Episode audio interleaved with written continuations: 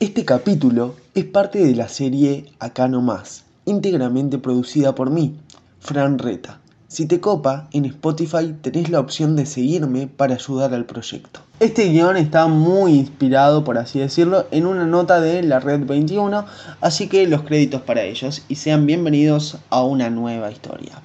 El año 1965 fue un año trascendente y en cierta forma dramático para nuestro país. El Banco Transatlántico había dado quiebra fraudulenta provocando una profunda crisis financiera y además la ciudadanía se preparaba para aprobar uno de los proyectos de reforma constitucional para volver al sistema presidencialista y abandonar el del colegiado por su inoperancia ejecutiva. Fue justamente en esos años de quiebras bancarias fraudulentas que Montevideo saltó a los titulares escandalosos de la prensa internacional a raíz de lo ocurrido en el edificio Liberaig y los pistoleros argentinos encerrados en una ratonera de la que solamente muertos pudieron salir. Pero tengo que ir un poquito para atrás. En septiembre de 1965, una organización criminal dejó una huella de muerte luego de apropiarse de un importante botín en la puerta de una sucursal bancaria de la provincia de Buenos Aires. Los protagonistas de esta historia formaban parte de una de las bandas más pesadas del AMPA argentino. Conjuntamente con el tristemente célebre Enrique Malito, que fuera muerto un mes después de estos hechos en un tiroteo en la ciudad de La Plata. Cuando la policía argentina los tenía acorralados, huyeron hacia nuestro país y aquí obtuvieron la protección de Yamandú Raimond, un conocido bagallero, y otros elementos del malevaje criollo. ¿Qué es un bagallero? Bueno, yo tampoco sabía, pero al googlearlo saltó esto. Vendedor ambulante de mercadería procedente del contrabando. Seguimos. Desde el principio se dieron la gran vida porque andaban con mucha guita encima y en aquellos ambientes del bajo de los piringundines, garitos clandestinos y prostíbulos, cualquier fulano con plata era bienvenido y tratado y si era porteño como los pistoleros de referencia, mejor. Porque tenían fama de formadores con las minas, incautos para la timba, aunque creían sabérselas todas, y buenas gargantas para el escabio.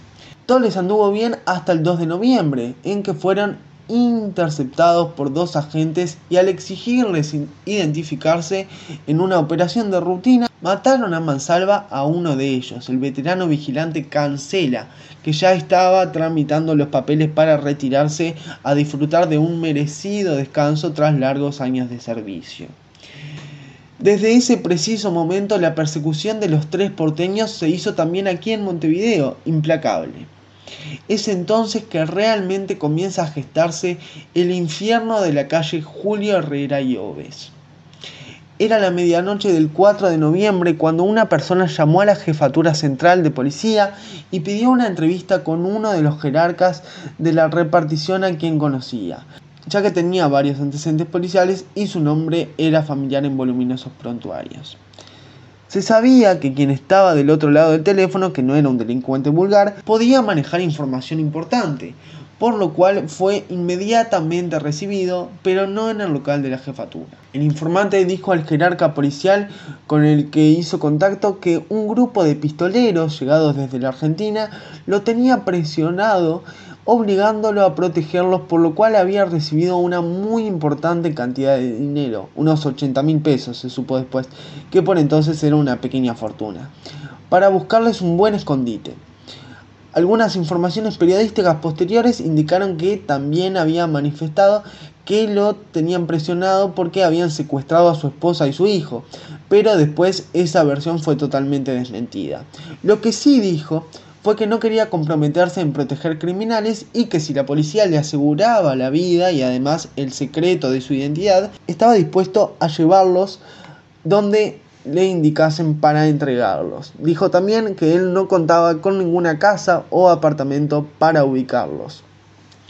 Tras un breve intercambio de opiniones, los jefes policiales decidieron considerar su propuesta, aceptándola en todos sus términos y le indicaron que los llevara al apartamento 9 de la calle Julio Herrera y Oves 1182, en el edificio Liberay, cuyas llaves, por relaciones nunca aclaradas con la cúpula policial, fueron obtenidas rápidamente. El informante partió con las llaves sin ser seguido aparentemente por los efectivos de seguridad, Sobre las 7 de la tarde llegó con los tres pistoleros hasta las inmediaciones del lugar. Aquellos, sin embargo, que no confiaban totalmente en nadie, dispusieron estacionar el vehículo a unos 200 metros del edificio y avanzar a pie. Dos de ellos llegaron y directamente entraron al inmueble dirigiéndose al apartamento 9. El restante caminó lentamente con el informante y estuvo unos 5 o 6 minutos en la puerta, previendo que pudiera tratarse de una ratonera. ¿Qué es una ratonera? Una trampa, básicamente. Brignone, que fue el que se quedó en la puerta controlando, observó todo el entorno del lugar y comprobó que todo estaba tranquilo en apariencia. Solamente un peón de mudanza entraba en la casa de la vereda de enfrente, un mueble que aparentaba tener un peso superior a sus fuerzas. Nunca imaginó que realmente se trataba de un agente camuflado que había sido destacado allí para verificar si efectivamente la operación se concretaba. Poco después subió también Brignone con el informante al apartamento 9. Abrieron una botella de whisky y brindaron. A las 7 y media, el hombre que los había llevado hasta allí les propuso acompañar la bebida con algunas milanesas que se ofreció a ir a buscar. A las 8 menos cuarto llamó a la jefatura informando que los tres ya estaban dentro. Regresó, bebió y comió con ellos. Finalmente la confianza había ganado a los tres porteños. Rato después, el informante les propuso ir a buscar más whisky y algo de vino y comida para que no les faltara más tarde. Salió al pasillo, caminó la calle y ya no volvió más. A las diez y media, la policía llegaba a la puerta del edificio Liberaj y allí sí comenzaría a desatarse el infierno. Para esta parte de la historia recaudé información del diario El País porque no encontré la segunda parte de la nota de la Red 21. Cuando la policía llegó hasta la puerta del edificio y por el portero eléctrico los intimó a entregarse sin oponer resistencia, la respuesta de los delincuentes fue comenzar a disparar desde el apartamento que estaba en el primer piso a un costado de la pequeña escalera.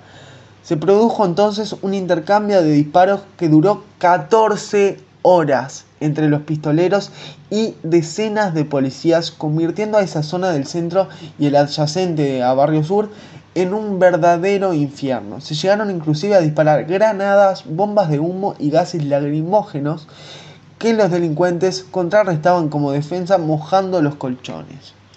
El edificio también fue una inesperada trampa mortal para la policía, ya que los múltiples intentos por sacar a los malhechores del apartamento fueron en vanos. El trío disparaba desde el interior y las balas rebotaban en las paredes curvas del corredor. Así cayeron muertos el comisario Washington Santana Cabris y el agente Aranguren, además de dejar heridos a otros cuatro representantes de la ley. Cuando habían pasado 14 horas desde el primer disparo y la luz del día siguiente iluminaba la terrorífica escena, cesó por un rato la balacera. La policía logró al fin acceder al apartamento y se encontró los cuerpos semidesnudos de los tres pistoleros en medio de un caos de casquillos de balas, botellas rotas, muebles destrozados, charcos de sangre y un fuerte olor a whisky y pólvora. Dos de ellos estaban muertos y Mereles agonizaba, muriendo rato después. Los tres cayeron en su ley, a sangre y fuego, luego de agotar todo el arsenal de su armamento y de soportar un asedio policial como nunca más volvió a repetirse en el país. Por sus características y por el lugar donde se produjo, en pleno centro de Montevideo, fue acaso el episodio policial más espectacular de todos los tiempos de nuestro país, del que ya pasó medio siglo. Yo dejo esta historia por acá. Yo dejo esta historia por acá, pero hay mucho más contenido para disfrutar y pueden seguir escuchando mi voz si así lo desean. No lo vieron a Molina, que no pisa más el bar. ¿Dónde está la gran muñeca que no trilla el bulevar? Esta noche de recuerdos, este brindis por Pierrón. Volverás Mario Benítez con tu línea más y no. ¿Qué será de los porteños ocupando el Liberáis?